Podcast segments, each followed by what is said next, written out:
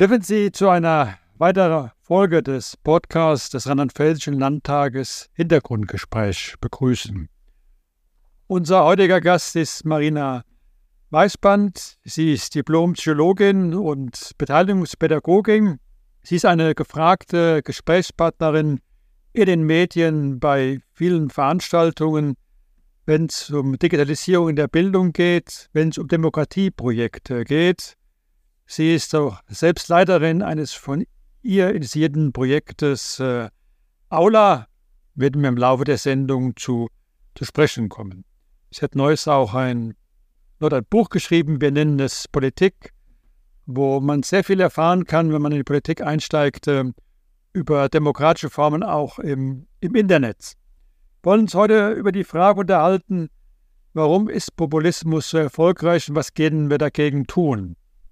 Jetzt sind Sie und viele andere seit vielen Jahren engagiert äh, unterwegs, äh, für Demokratie zu stärken, dafür zu sorgen, dass ähm, Beteiligungsprojekte angenommen werden, Selbstwirksamkeit von Menschen.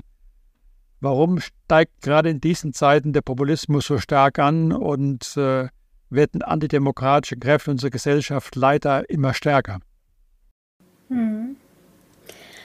Ähm, also erstmal müssen wir festhalten, dass tatsächlich gerade so viele Demokratien sterben wie noch nie. Und wir haben es mit einer ganz konzentrierten und gut vernetzten Bewegung von autoritären Kräften zu tun, sowohl staatliche wie auch nichtstaatliche Akteure ähm, weltweit, die gut zusammenarbeiten, sich gegenseitig mit Geld und Politik unterstützen und die mehr oder weniger die gleichen Geschichten erzählen. Und diese Geschichten laufen immer mehr oder weniger darauf hinaus, ähm, die Welt ist im Chaos. Die da oben sind schuld. Die machen diese ganze Veränderung und ihr armen Opfer bekommt das ab. Aber wenn ihr mich, den starken Onkel, wählt, dann werde ich es denen da oben zeigen und äh, die Welt wird wieder normal. Ja? Das heißt, sie berufen sich auf eine imaginäre, normale Vergangenheit ähm, und die da oben kann man dann durch alles Mögliche ersetzen. Die Eliten, die Globalisten, gerne auch die Juden. Ähm, so entstehen diese Verschwörungserzählungen. Und jetzt ist so ein bisschen die Frage, warum ist das so? Und weil es gab schon immer, es gab schon immer autoritäre Bewegungen. Ähm, und es war schwerer für Demokratien früher, als die Welt noch autoritärer war, als Adel noch nicht so lange her war. Und ich möchte mit der radikalsten These in diesem Podcast einsteigen. Es ist, weil der Status quo nicht mehr funktioniert. Und Menschen spüren das. Und wir haben Rechtsradikale, die vermeintliche Lösungen anbieten, aber halt nicht wirklich. Und wir haben darüber hinaus keine Kräfte, die wirkliche alternative Lösungen anbieten. Das ist leider auch eine Auffassung, die bei jungen Menschen sich breit macht. Wir sind, glaube ich, auch ähm, beide häufig in Schulen äh, unterwegs. Was ich zum einen wahrnehme, junge Menschen interessieren sich für Politik, weil sie auch wissen, dass wichtige Zukunftsfragen entschieden werden müssen. Aber äh, die These hat, glaube ich, bei vielen leider verfangen, ja. Dort ist äh, die Politik, die sich für die Interessen äh, der Menschen, insbesondere junge Menschen, nicht äh, interessiert. Und ähm, was können wir tun, um äh, den Dialog zu intensivieren? Weil ich spüre manchmal auch eine gewisse Sprachlosigkeit. Äh, wie können wir den Dialog äh, intensivieren, dass gerade ähm, junge Menschen erkennen, sie können mitgestalten äh, und ähm, Politik ist eben das notwendige Instrument, Gesellschaft zu verändern. Zwischen Politik und jungen Menschen gibt es ein Machtungleichgewicht. Diejenigen, die in politischer Verantwortung sind, haben mehr Macht als junge Menschen, die nicht so stark untereinander organisiert sind, die noch viel lernen, die neu in der Welt sind und die einfach nicht so viel Einfluss haben. Und wenn ich ein Ungleichgewicht habe, dann reicht Dialog nicht, sondern in der Bringschuld ist immer der mächtigere Partner. So würde ich die These aufstellen. Ähm, po Politik zeigt sich ab einer gewissen Ebene und das ist die Ebene, die medial ganz besonders vertreten wird. Das ist die Landes- und Bundesebene. Äh, tatsächlich nicht so, als ob sie die Anliegen junger Menschen an erster Priorität hätte. Wir haben im Bundestag mehr registrierte Lobbyistinnen als Bundestagsabgeordnete. Das ist erstmal eine Feststellung über unsere Demokratie. Wir haben einen ewigen Streit darüber, ob wir es uns leisten können, als Gesellschaft gegen Kinderarmut vorzugehen, während wir weiter ein Dienstwagenprivileg bezahlen. Das sind Dinge, die junge Menschen beobachten. Und jetzt mal rein von allem äh, Rechtspopulismus, äh, Müdigkeit, Demokratie, Skepsis. Ja, selbst wenn ich als leidenschaftliche, glühende Vertreterin der Demokratie mir die Sache anschaue, sehe ich, es gibt da eine Repräsentationslücke. Die Demokratie funktioniert für junge Menschen nicht so, wie sie sollte, weil äh, es keinen Anreiz gibt. Zum Beispiel große Investitionen in Bildung zu tätigen, die sich erst in 20 Jahren auszahlen, weil die nächste Wahl halt schon in vier oder fünf Jahren ist. Ja, eine äh, interessante These, der ich nicht äh, widersprechen will, dass ähm, im Dialog mit Jugendlichen das nicht auf Augenhöhe empfunden wird, weil äh, Politik natürlich äh, wirkmächtiger ist, wenn sie etwas umsetzen will, als, äh, als junge Menschen und äh, wir ihnen, glaube ich, auch Räume eröffnen müssen, wo sie die Selbstwirksamkeit erfahren. Und ähm, glaube auch, dass ähm, es äh, bei Friday for Futures, was ja eine große Bewegung äh, gewesen ist, wo viele wirklich kreative, innovative junge Menschen auf faszinierende Art äh, engagiert gewesen sind, die natürlich die Enttäuschung merken, dass sich ähm, in der aktuellen Politik äh, zu wenig bewegt. Mit Sicherheit auch berechtigterweise zu wenig bewegt äh, äh, für Klimaschutz und dass äh, das zu Enttäuschung führt und bei anderen zu Aktionen, die ich persönlich nicht gut finde, die jetzt mit, mit Kleber und anderen ähm, bezeichnet äh, wird. Aber das bestätigt ein Stück weg, äh, bestärkt diese These. Und äh, deswegen habe ich auch bedauert, dass man ähm, nicht noch mehr auch erkennbar auf äh, diese Bewegung eingegangen ist. Ihr habt ein wichtiges Anliegen angesprochen und aufgrund eurer Initiative machen wir jetzt mehr, was zum Teil ja auch geschehen ist. Wahlergebnisse haben sich durch Fridays for Futures verändert. Bei der Europawahl äh, ist das erkennbar gewesen und ich glaube auch die jetzige Bundesregierung ist in Umständen auch ein Resultat äh, dieser Bewegung. Ich glaube auch wichtig, diese Erfolge anzuerkennen, zu honorieren und zu benennen, ja. Denn diese Bewegung hat was verändert im Bewusstsein der Menschen. Im Bewusstsein der Menschen vielleicht, in der Politik kaum. Wir haben nicht mal ein Tempolimit und das ist so eine niedrig hängende Frucht. Es ist ein absolut kostenloses Ding. Es ist ein Geschenk für Gesundheit, Sicherheit. Es bringt eine Milliarde, hat jetzt eine Forschungsgruppe herausgestellt, eine Milliarde Wohlstandsverdienst. Äh, und, und wenn man durch friedliche, kreative Aktionen wie mit seinem eigenen Körper auf die Straße gehen, für etwas demonstrieren in einer demokratischen Gesellschaft, nicht einmal es hinkriegt, dass eine kostenlose Maßnahme zur Rettung der gesamten Zukunft getroffen wird, wie sollen Jugendliche dann Selbstwirksamkeit erleben? Ich meine, ich weiß, ich, ich rede die ganze Zeit über die kleinen Orte, nicht wahr? Ich sage immer, man muss Selbstwirksamkeitserfahrungen machen in der Schule. Man muss Selbstwirksamkeitserfahrungen machen in der Kommune. Das sind eigentlich die Orte, wo so etwas wie politischer Geist geweckt wird. Aber wenn wir speziell über junge Leute reden, dann reden wir hier auch über eine Generation, in der er schon geweckt worden ist und die schon aktiv war und während ich weiterhin dafür kämpfen werde, dass es diese kleinen Orte gibt, muss ich gleichzeitig dennoch feststellen, unsere Demokratie ist nicht demokratisch genug an dieser Stelle. Der, das Anliegen der Mehrheit wird aufgrund von Interessen von Minderheiten, äh, wirkmächtigen Minderheiten, überschrieben. Und das ist keine gesunde Demokratie. Das heißt, wir müssen diese Demokratiekrise tatsächlich auffassen wie die Krise eines Fieberkranken. Äh, sie ist nicht falsch, aber sie muss sich anpassen. Sie muss mit der Zeit gehen. Und wenn wir nicht wollen, dass sie stirbt, muss sie sich verändern. Ich glaube, meine steile These ist, wir können die Demokratie nicht bewahren. Wir können nicht einfach sagen, wir wollen, dass es wieder so wird wie in den 90ern. Ja, das ist äh, mit Sicherheit richtig, dass hier das ähm, starke Argument der Populisten zu sagen, ähm, was natürlich falsch ist, ja. Früher war alles besser und äh, da kannten die Leute sich aus und konnten nur einschätzen, wie das ist, äh, einen positiven Gestaltungsmittel vermitteln. Ja, ich glaube auch, dass äh, viele andere, die von außen schauen, oder Timothy Snyder ist und andere sagen, ja, was euch fehlt, ist auch eine positive Zukunftsvision, ja. Und äh, die ja auch möglich ist. Ich glaube, dass wir eine, Generation, Sie eine Generation insbesondere sind, die deutlich jünger sind als ich, die, äh, die noch nie so gut ausgebildet waren. Und es gibt ja viele Gestaltungsveränderungsmöglichkeiten. Man muss sie nur nutzen in die richtige Richtung. Ich glaube, wir konnten noch nie so viel verändern und gestalten, ja. Und äh, den Glauben auch, dass es positiv gestaltet werden kann.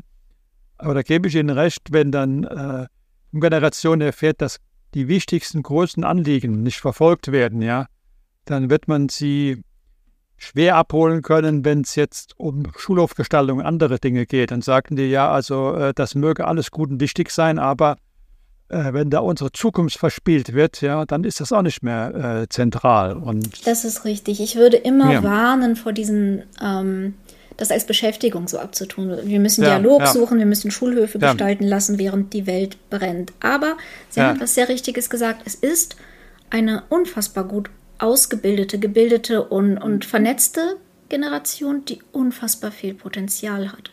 Und ich wünsche mir eine politische Kraft, die tatsächlich dafür kämpft, mehr demokratische Teilhabe, für ein gesünderes demokratisches System, für eine gesündere hm ähm, auch Art zu wirtschaften, die eine Demokratie auch erhält.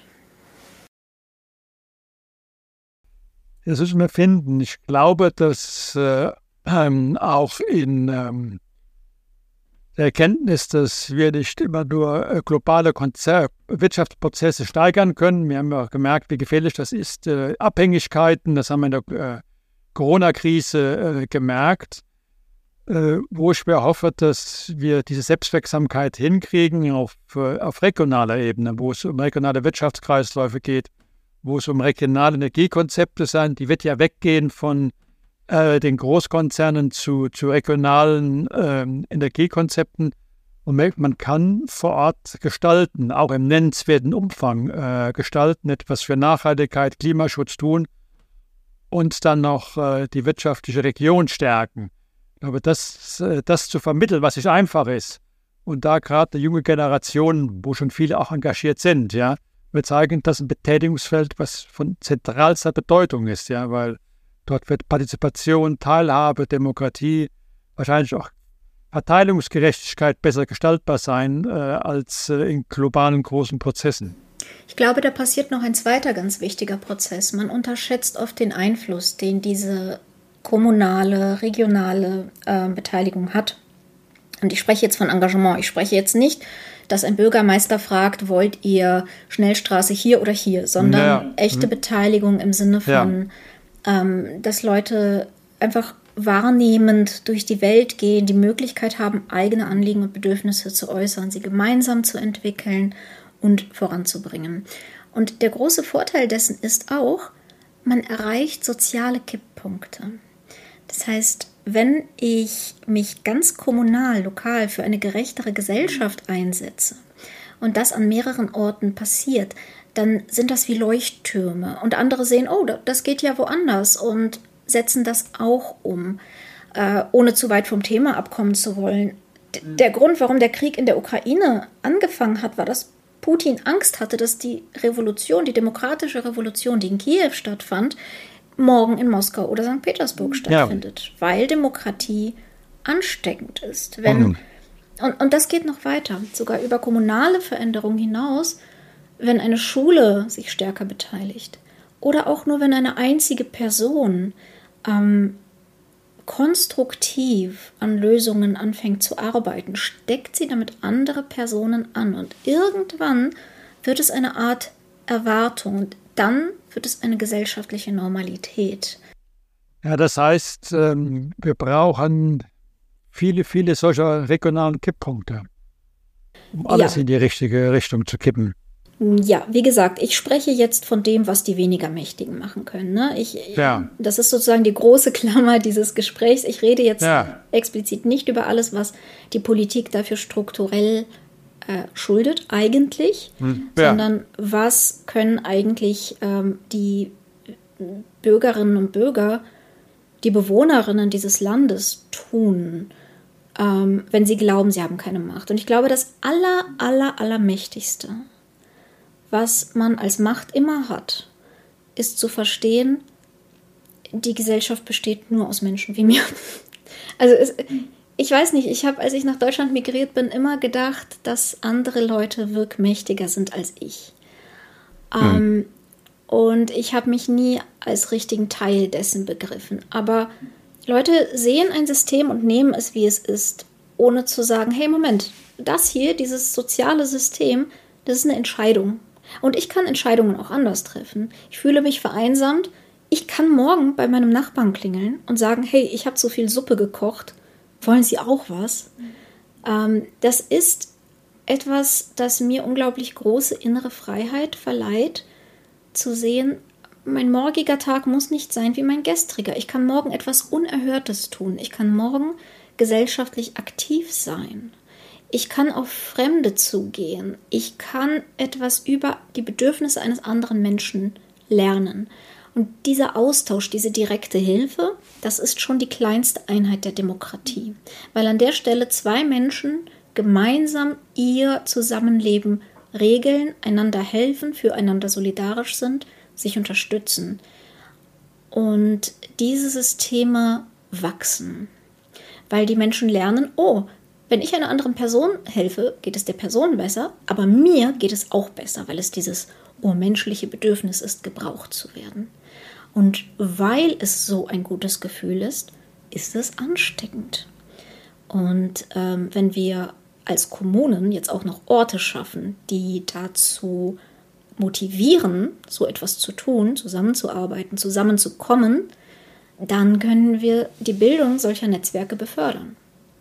Aber dass das ein wichtiger Ansatz ist. Also wir haben das in Rheinland-Pfalz im Ansatz mit Dorferneuerungskonzepte, wo wir, äh, also nicht jetzt der Bürgermeister oder Gemeinderat sagt, äh, das sind die, die Projekte, sondern im dialogischen Prozess auch mit externen Moderatoren äh, werden Projekte erarbeitet von den Bürgern. Die sagen, ob es der Radweg ist, ob es der Spielplatz ist oder äh, was immer auch wichtig empfunden wird. Und dann ist natürlich die Bereitschaft, dort mitzuwirken, äh, viel, viel größere. Und es gibt eine Selbstwirksamkeit, die Möglichkeit, sich in eine Gemeinschaft zu integrieren, also auch der zugezogen, der gar keine Kontakte hat, hat darüber die Möglichkeit, äh, integriert zu werden. Das sind, glaube ich, äh, Projekte, die wir, die wir dringend erweitern müssen, ja. Und wo auch Politik, das ist vielleicht die Bringschule in Hand haben, mal sagen kann, wir geben ein Stück weg unseres Einflusses ab. Wenn Bürger solche sinnvolle Projekte auf den Weg bringen wollen, dann müssen sie entscheiden, wie es aussieht nachher im Ergebnis. Ja, das ist, dann, das ist ja auch ihr Projekt. Ja, mhm. dann muss man Rahmenbedingungen zur Verfügung stellen dafür. Und äh, aber das ist äh, eine, glaube ich, auch wirksame Maßnahme, um eine Politikverdrossenheit, aber eine insgesamt Verdrossenheit. Eine, ja, ja, ich kann. Ich, ich glaube, es geht dabei ganz, ganz viel um Ownership. Habe ich das Gefühl, dass die Kommune mir gehört? Ist das meine Kommune? Mhm. Ist das mein Wohnzimmer? Ja. ja. Und ich glaube, im, ich, ich bemühe ganz kurz, Marx, ja. ähm, die, wie die Entfremdung von der eigenen Arbeit entsteht. Also es ist nicht mehr so meine Arbeit, mein Stolz, das Werk ja. meiner Hände, sondern ich schraube nur noch für jemand anderen diese eine Schraube hier ein. Hm. Es entfremdet mich von meiner Arbeit. Sie gehört mir nicht mehr und dadurch äh, kriege ich Depressionen und, und Vereinsamung. Ähm, so ähnlich hat die Industrialisierung uns auch in diese Privatwohnung getrieben, in der wir zwar so viel privat besitzen als Kernfamilie wie noch nie zuvor. Wir haben alle unsere Vergnügungen, äh, mehrere Endgeräte und, und, und. Ähm, und dadurch fallen aber natürlich äh, gemeinschaftliche Küchen, Gärten, Hinterhöfe, ähm, der öffentliche Raum als ähm, von uns besessener Raum weg, weil das Maß, in dem wir unsere Wohnung privat besitzen, in diesem Maß besitzen wir unser Dorf, unsere Stadt nicht mehr. Hm.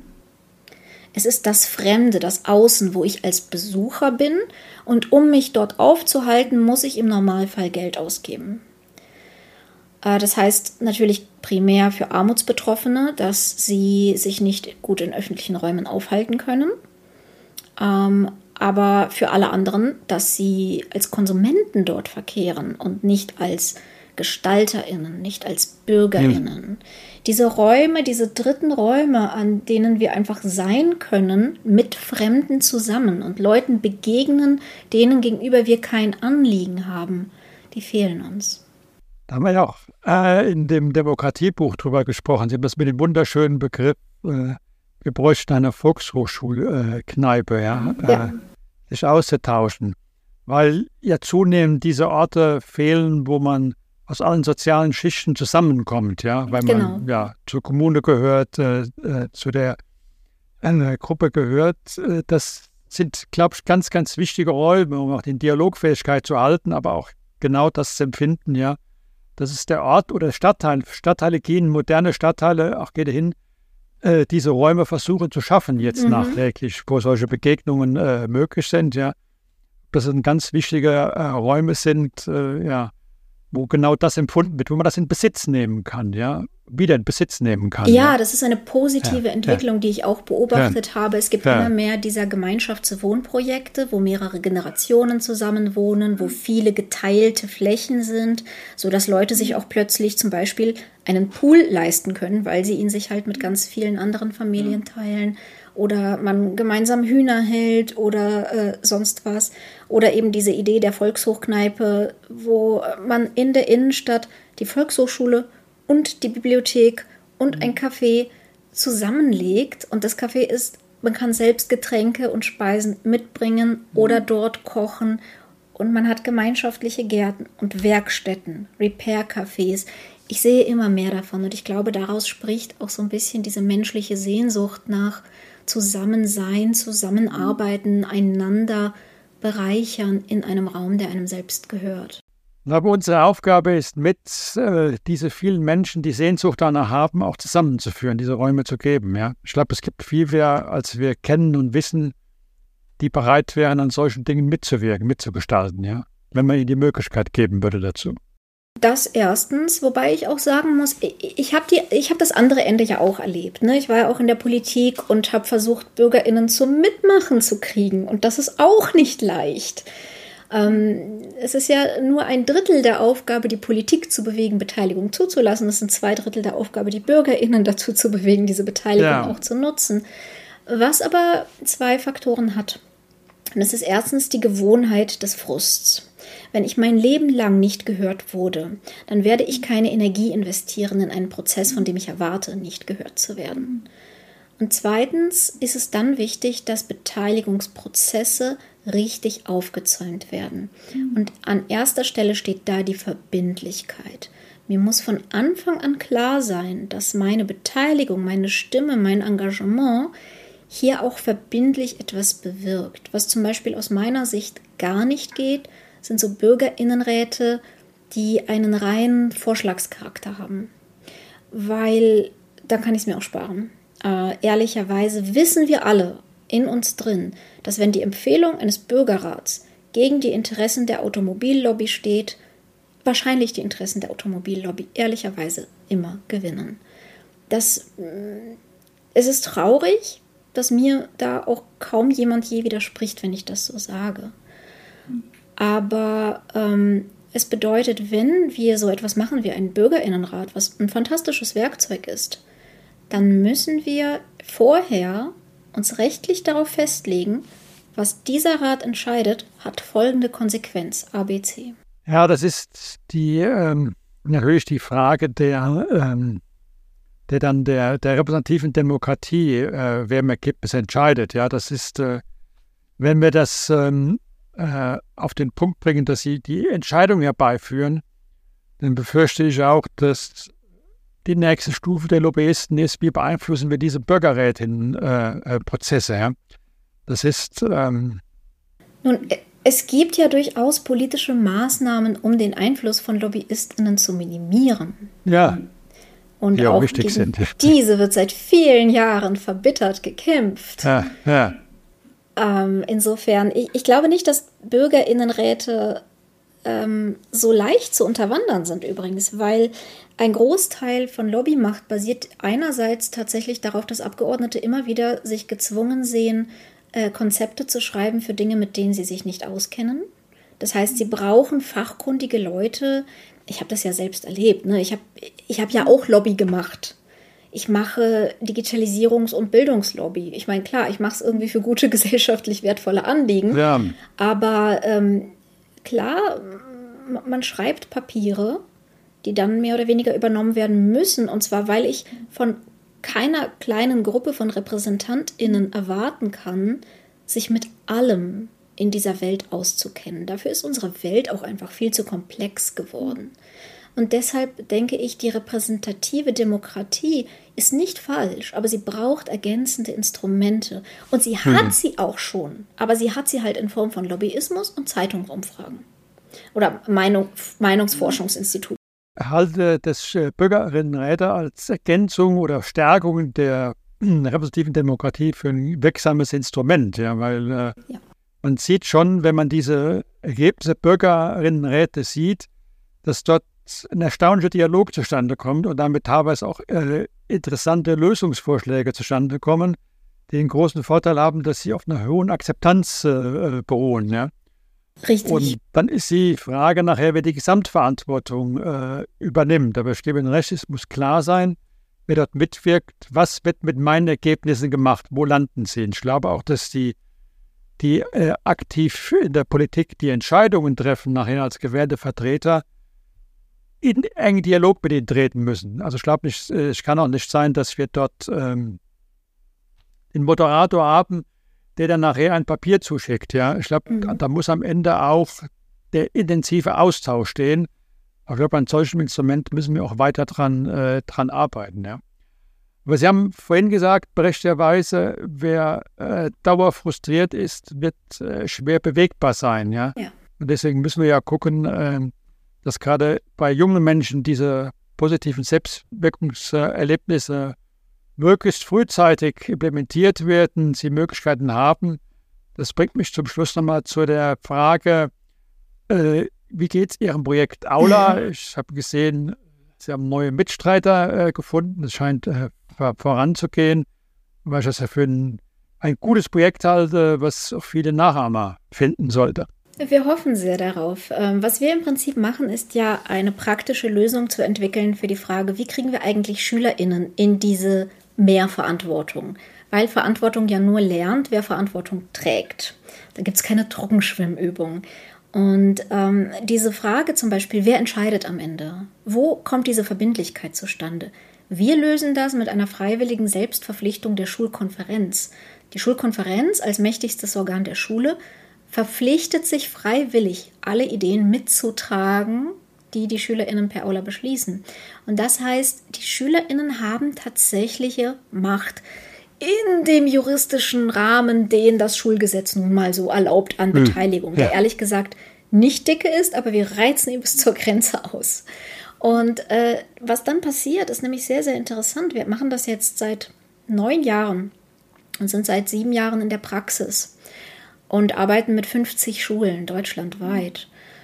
Wir sehen wie unglaublich Jugendliche über sich hinauswachsen können, wenn sie nur ernst genommen werden. Wenn ich sie als ernste, vernünftige Menschen mit Bedürfnissen, mit Argumenten anspreche, dann reagieren sie auch so. Das ist der Labeling-Effekt.